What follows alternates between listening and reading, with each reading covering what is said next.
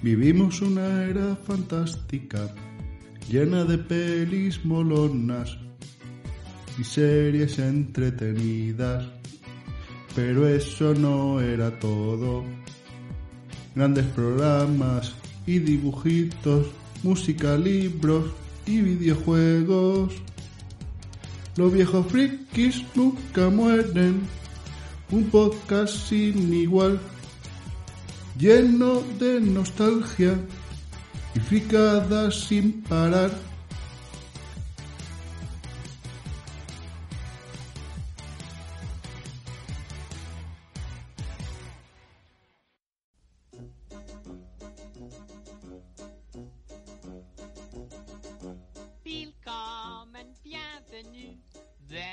Bienvenidos al centésimo décimo séptimo programa de Los Viejos Frikis Nunca Mueren. Estamos otra vez aquí desde el asilo más friki de la podcastfera y en esta ocasión, en cuanto todo esto era campo, os quiero hablar de la película Roxanne.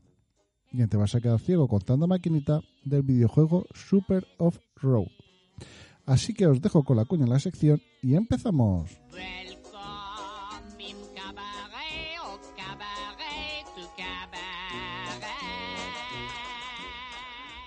Bonito, todo me parece bonito. Hobby tienda donde encontrarás todo tipo de detalle para tu boda, comunión o cualquier evento social en el que quieras destacar.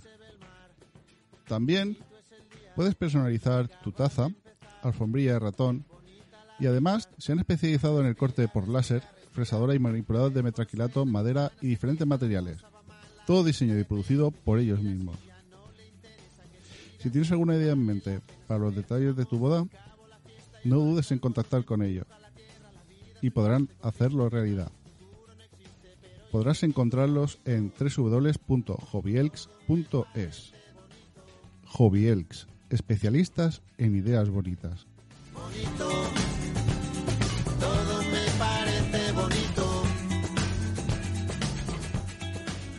Cuando todo esto era de Pamela Anderson en mi habitación, de llamarte al fijo y grabarte una canción, intentando que no hablase locutor.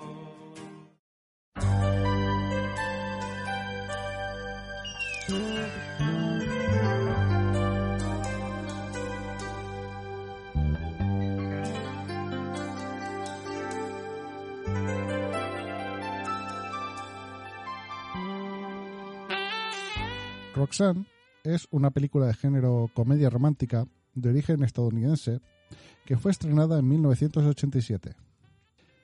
Está dirigida por Fred Sepisi y protagonizada por Steve Martin y Daryl Hannah. Simplificando, la película es una versión moderna de la obra de teatro Cyrano de Bergerac de Edmond Rostand que publicó en 1897. En esta ocasión, quien se enamora de Roxanne es Charlie D. Bales, mientras ella se enamora del físico de otro hombre y se va enamorando de la personalidad de Charlie. Steve Martin siempre había sido fanático de la versión de José Ferrer de Cyrano de Bergerac y del que le valió un Oscar. Así, a principios de la década de 1980, Martin tuvo la idea de actualizar la obra, solo con la diferencia de que Cyrano finalmente conseguiría enamorar a la chica y decidió escribir el guion él mismo escribiendo 25 borradores durante tres años. La película recibió luz verde en Columbia por el entonces jefe de producción Guy eh, McElway, quien fue reemplazado por David Putman, a quien también le gustó el guion y continuó con el apoyo del estudio, convirtiéndose en la primera película apoyada por Putman en Columbia, quien sugirió para el papel de la protagonista a Daryl Hannah aunque Christine eh, Lati fue la segunda opción para el papel de Roxanne. Así, la película empezó a grabarse en el verano de 1986 en la ciudad de Nelson, en la Columbia Británica, Canadá. Steve Martin eligió usar eh, la sala de bomberos local de Ward Street como escenario principal y aunque la película tiene referencias a que el nombre de la ciudad es Nelson, se presenta como si estuvieran en Estados Unidos. Eh, los buzones que figuran en la trama son azules y en Canadá son rojos. O en las escenas de los bares, los letreros de neón de la cerveza Miller muestran en el logo publicitario de la época eh, My, eh, My the American Way, que no se utilizó en Canadá. La tecnología eh, de la época ayudó de manera importante a, propor- a proporcionar a Steve Martin la imponente y legendaria eh, diseñada por el diseñador eh, de maquillaje Michael Westmore. Un laboratorio especializado hizo una impresión de yeso de la propia nariz de Martin y esculpió en una versión más grande, pero genéticamente apropiada. Después se vertió en un molde del que hicieron un suministro de narices de goma espuma para usar al menos eh, una al día, que se aplicaron con goma de mascar y los bordes se suavizaron eh, y se mezclaron con el, eh, con el otro maquillaje facial de, de Martin. El maquillaje de la nariz de Steve Martin tardó eh, unos 90 minutos en aplicarse todos los días y se tardaba tan solo dos minutos en quitarse. El discurso que hace de 20 insultos de nariz en la película adapta una línea de la obra de Cirano. O cómo debes amar tanto a los pajaritos que, eh, que cuando vienen y te cantan les das esto para ponerse. En la película dice debes amar a los pajaritos para darles esto para ponerse.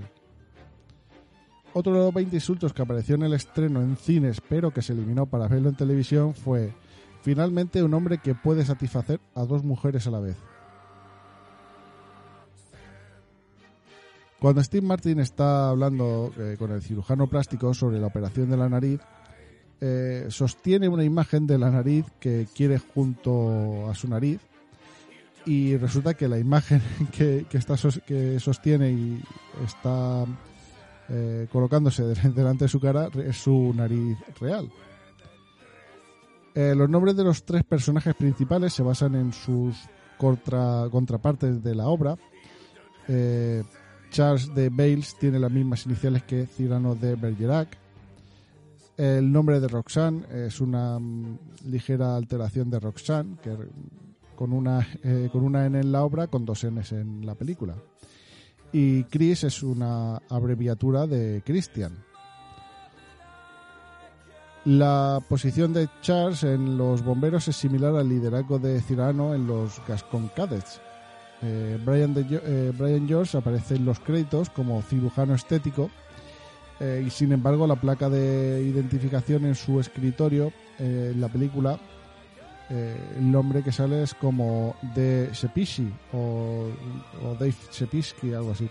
Esto es una referencia al director de la película, Fred Sepishi, que por cierto este es su, su primer largometraje de comedia. La película se hizo y se estrenó 90 años después de, su, de que su obra de teatro eh, en verso original, eh, Cyrano de Bergerac, se representase por primera vez. Y al comienzo de la película, cuando eh, Charles, eh, Steve Martin, se dirige hacia Dixis, se enfrenta a dos tipos. Y uno de ellos comenta sobre el tamaño de la nariz de Charles al exclamar: 3D, voy hacia ti. Esto podría ser un guiño a la película eh, Yendo hacia ti, de 1981, ya que eh, si miras el póster eh, de la época, encima del título se podía leer 3D, con lo cual 3D voy hacia ti. En la escena en la que Charles manda la segunda carta por- por correo, claramente sostiene una copia de Fahrenheit 451 de Ray Bradbury en su mano izquierda. Steve Martin eh, realizó eh, varias funciones en la película, siendo la estrella eh, que, más cobraba eh, en plantilla, al ser el actor principal, siendo el productor ejecutivo y también el guionista. Roxanne recibió una buena acogida, de los 12 millones de dólares que costó, recaudó en taquilla más de 40 millones. Y también eh, ha ganado y ha sido nominado a varios premios. Entre ellos, Steve Martin fue nominado eh, al Globo de Oro como mejor actuación de, en una película de comedia y ganó un LAFCA y un premio de la Sociedad de Críticos, eh, también como mejor actor. La película eh, ocupó el puesto número 10 en la lista de Jane Siskel de las mejores películas de 1987 y está incluida en la lista de, del American Film Institute. eh, es una de las 500 películas nominadas y se encuentra entre las 100 películas estadounidenses más divertidas.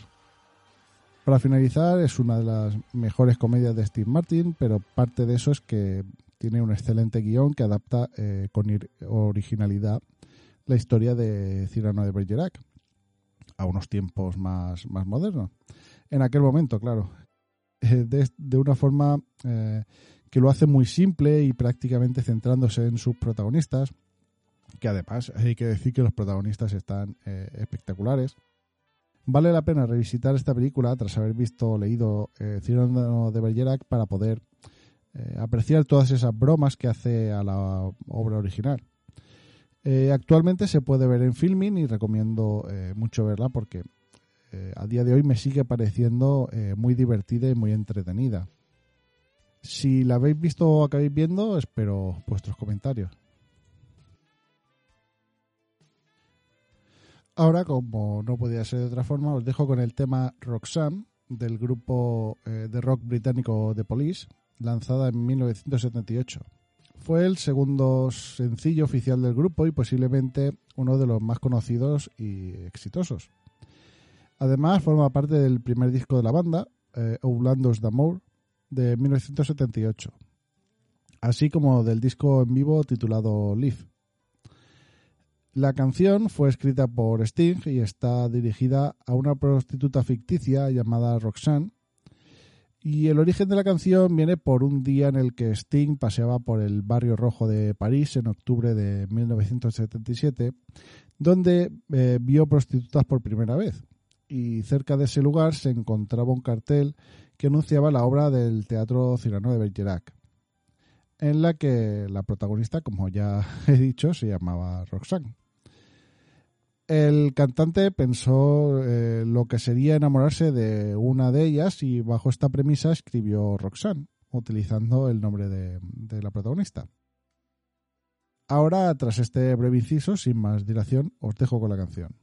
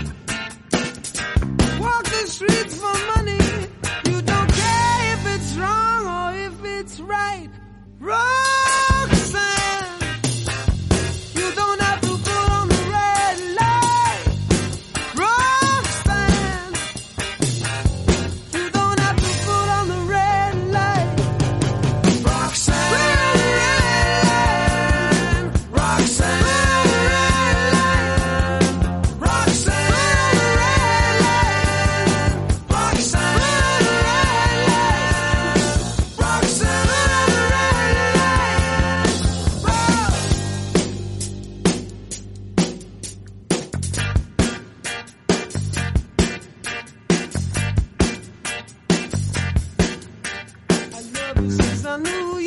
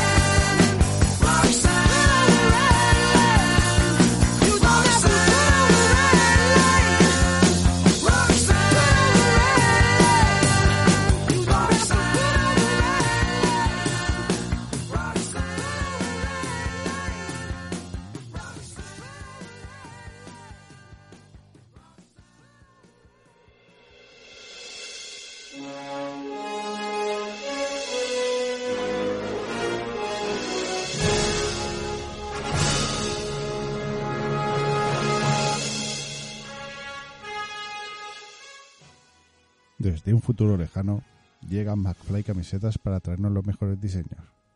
Si tú también quieres tener las mejores camisetas con diseños muy divertidos y originales, entra en su página www.macflycamisetas.com. También los podrás encontrar en Facebook, Instagram y Pinterest para ver qué nuevos diseños nos traerán. Camisetas McFly, las camisetas del futuro en el presente.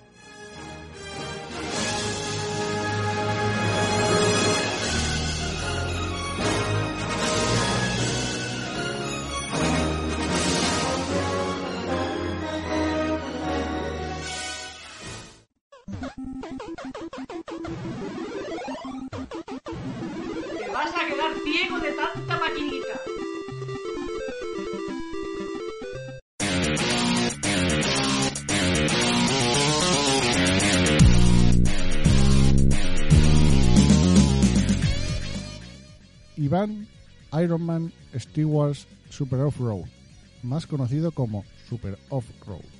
Es un videojuego arcade lanzado en 1989 por Leland Corporation y distribuido por Virgin Games para ordenadores domésticos en 1990. El juego fue diseñado y administrado por John Morgan, quien también fue el programador principal, y está respaldado por el corredor profesional de todoterrenos e Ivan Stewart. En 1991 la versión para NES fue publicada por Trade West, eh, subsidiaria de Leadland Corporation, y tras esta las versiones para la mayoría de los formatos importantes caseros, incluyendo Mega Drive, Super NES, Amiga, eh, MS2. En el juego pueden jugar hasta tres jugadores, eh, cuatro en la versión de NES a través del uso de NES Satellite o NES Full Score, compitiendo uno contra el otro o por equipos en carreras alrededor de varias pistas con una vista aérea conduciendo un todoterreno. Hay 8 pistas diferentes, 12 en la versión de MS2 y 16 en, la versión de Super NES, que hacen un total de 99 carreras, dado que todas las pistas se corren más de una vez. Quien llega en primer lugar gana puntos, eh, continúa en el campeonato y dinero para poder mejorar su todoterreno o comprar más nitro. El objetivo es llegar a la final de la temporada con la mayor cantidad de dinero ganado, aunque si pierdes puedes continuar. Aquí existen diferencias entre versiones. Mientras que en la versión arcade puedes obtener dinero extra, en las versiones caseras el dinero del jugador se pone en cero tras continuar. Este es uno de los primeros juegos donde el jugador podría actualizar eh, su vehículo con los puntos o dinero que va ganando en las carreras.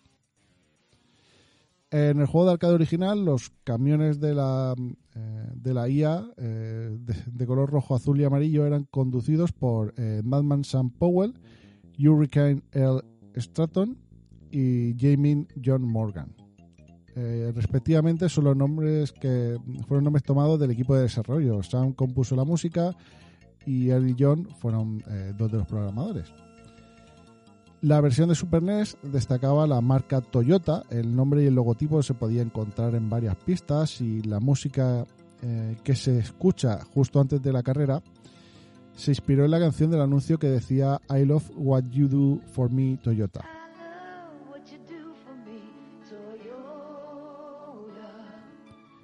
Que aparecía en el momento del lanzamiento eh, del juego en televisión. Esta versión también carecía de cualquier licencia o referencia a Ivan Stewart eh, y en su lugar aparecía eh, Mickey Thompson en la camioneta gris. La versión de NES tiene la etiqueta de Toyota en el cartucho, pero en el juego no está presente. El Trap Pack era una especie de expansión para las arcades que contiene 8 pistas nuevas. Shortcut, Cut of Pass, Big Bog, Rio Trio, Lepin Lizard, Redo Abode, Boulder Hill y Volcano Valley. También dio la capacidad de nuevo de elegir entre la camioneta normal o el buggy. Ambos vehículos tenían diferentes características y añadían un elemento nuevo al juego. Se lanzaron una serie de secuelas, la primera en 1993 se titulaba eh, Super Off-Road de baja, eh, fue lanzado para Super Nintendo y se basa en la carrera baja 1000. El formato fue cambiado a una cámara en tercera persona en lugar de una cámara aérea. En 1997, una secuela de arcade fue lanzado, Off-Road Challenge, que se desarrolló en 3D y en tercera persona. Y fue portado a la consola Nintendo 64 un año después. Más tarde llegaría la secuela Off-Road Thunder, fue lanzada en arcades en 1999, pero no fue adaptada a las consolas hasta la compilación de Midway Arcade Treasure 3, eh, que llegó seis años después. Tanto la versión arcade del juego y su expansion track pack pueden encontrarse en Midway Arcade Treasure eh, 3 de PS3 y Equipos 360. Bueno, eh, la versión de 360 es compatible con la Equipo One. Eh, sin embargo, no tiene la licencia de Iron Man y Van Stewart y se le nombra simplemente como Super Off-Road, con el coche blanco controlado por la IA y conducido por eh, Lightning Kevin Lady.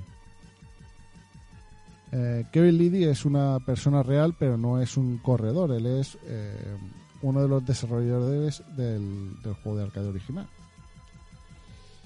El juego era difícil en el aspecto de la cantidad de obstáculos que aparecen a lo largo de, cada una de las pistas, con distintos desniveles que no solamente hacían que nuestro vehículo eh, aminorase la velocidad, sino que fuese más complicado el seguir el trazado de la pista sin acabar chocando. El mejorar nuestro vehículo con el dinero de cada carrera eh, para que en las siguientes pistas el control fuese más óptimo y a mayor velocidad en realidad no ofrecía un cambio tan destacable como nos habría gustado. Eh, no solamente por facilitar el manejo del propio vehículo, sino por el alto grado eh, de exigencia que nos pedían los corredores de la máquina. El mayor aliciente de Super Off-Road era su modo multijugador. Ahí el pique se eh, acentuaba por ver quién conseguía el primer puesto y por lo tanto la mayor cantidad de botín porque aunque eh, aparecían sacos de dinero de modo aleatorio por los trazados, esto no suponía un beneficio tan grande. También salían botellas de nitro que podía mm, recoger y que ayudaban a corregir cualquier error, porque chocar contra las paredes o los propios contrincantes era eh, bastante sencillo y el nitro eh, pues bueno, te ayudaba a recompensar, a, a compensar todos estos choques que tenía. Lo bueno de la vista aérea es que veíamos cada circuito en su totalidad a simple vista, lo que ayudaba a eliminar cualquier tipo de sorpresa, salvo por lo mencionado antes de esas colisiones. El juego tuvo buena acogida, la versión de Spectrum fue nominada como la número 47 en los 100 mejores juegos de todos los tiempos eh, de Joe Sinclair Readers. El juego fue clasificado como el 35 mejor juego de todos los tiempos por Amiga Power. Megatest le dio al juego una puntuación del 83%. La revista Replay eh, calificó la versión de arcade como el, videojuego eh, dedicado número uno en su informe especial de mejores videojuegos de 1989.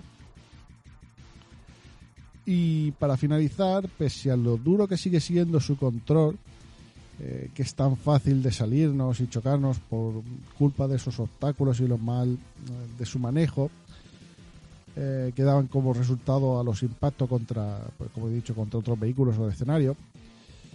Super Off-Road sigue siendo muy divertido. Creo que no ha envejecido mal. Gráficamente lo veo y me cuesta ver cómo podrías mejorarlo. Creo que no necesita más. Eh, no es eh, los gráficos lo que eh, hace este juego tan mítico, sino es su jugabilidad, que tiene una jugabilidad bastante buena. Eh, eso sí, jugarlo eh, además puede ser muy adictivo y más si lo haces en compañía, ya que es un, un rompeamistades tipo eh, Mario Kart y demás. Actualmente se puede jugar mediante emuladores y también hay algunos clones para consolas actuales como el Off-Road Racing y Rock and Racing Off-Road, que creo que estaban para Switch y, y creo que también estaban en Steam. Eh, pero vamos, lo que es el juego original, eh, si no es por emulador, no, no es posible jugar. Si lo habéis jugado o acabéis jugando, espero vuestros comentarios. Y si os habéis picado alguna vez con alguien, también espero que me lo comentéis.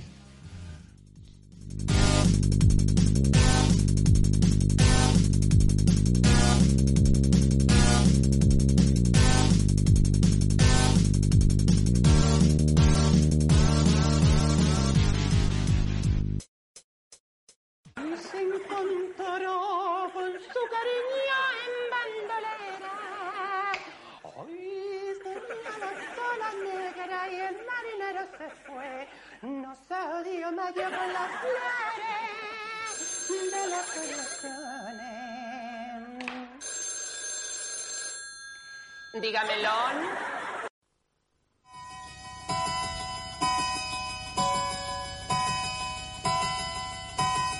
Cuéntame cómo te ha ido en tu viaje. Pasamos a los comentarios en el podcast 116 del Amo del Calabozo y Soleil. Arqueología Nintendo decía, escuchado, qué grande el Soleil. Es uno de los juegos que tengo entre ceja y ceja para jugar. Tengo en casa el Story of Thor y el Light Crusader. Ambos fantásticos. Eso sí, conseguir el Soleil a día de hoy, como bien dices, es misión imposible. Ojalá lo saquen en la aplicación de Switch. Gran programa. Muchas gracias, Arqueología Nintendo. Eh, estoy igual que tú, como ya dije. Eh, estoy deseando de que lo saquen en la aplicación de juegos de Mega Drive de la Switch. Y hasta entonces es que no, no- no me compro la, el expansion pack de eh, online de Nintendo porque si no sacan este juego eh, dentro de la Mega Drive eh, es que no, no, no lo quiero. A ver si haciendo campaña entre todos eh, conseguimos que lo pongan. Eh, aunque no creo.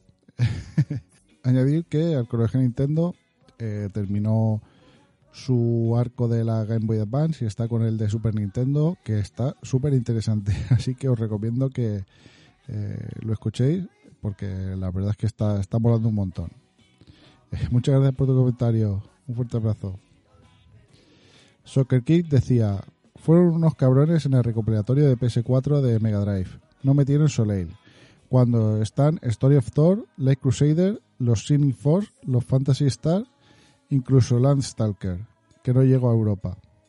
A mí me gustó mucho Soleil y volver a escuchar las melodías me ha traído muchos recuerdos.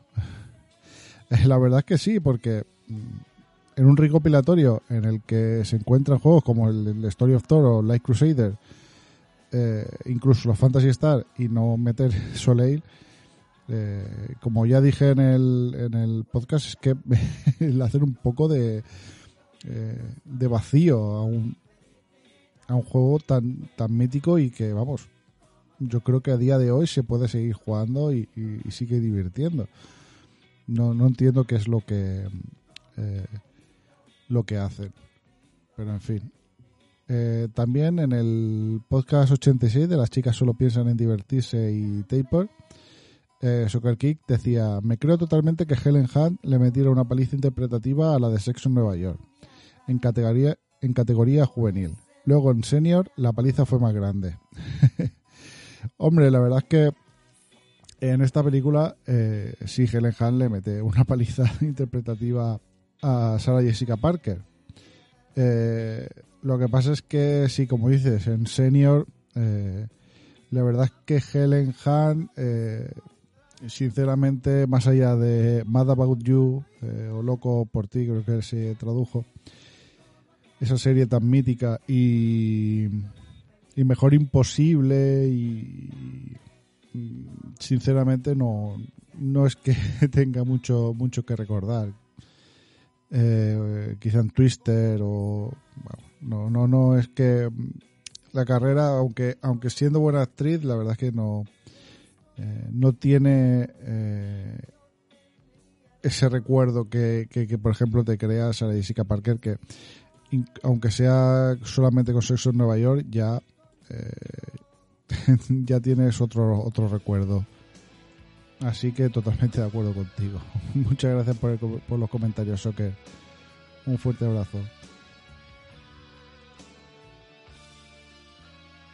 Bueno, y hasta aquí el podcast de esta quincena de los viejos frikis nunca mueren.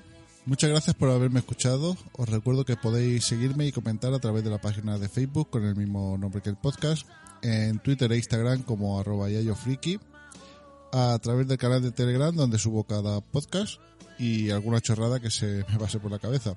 También podéis escuchar el podcast en iVoox, Apple Podcast, Google Podcast, Spotify y vuestro podcatcher favorito. Si queréis dejar reseña en alguna plataforma, siempre viene bien.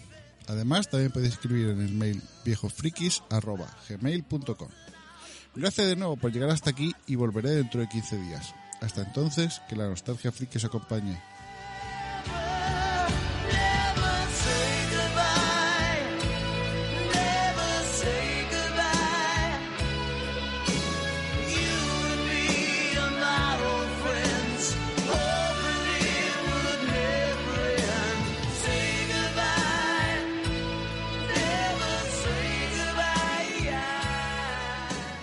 El Yayo Friki. Ya se tiene que marchar, pero volverá muy pronto. Con contenidos curiosos. Los viejos friki nunca morirán. El Yayo Friki. No podcast grabará cada quincena con vosotros. Traerá nostalgia para todos. Y en iBox e iTunes lo podrás escuchar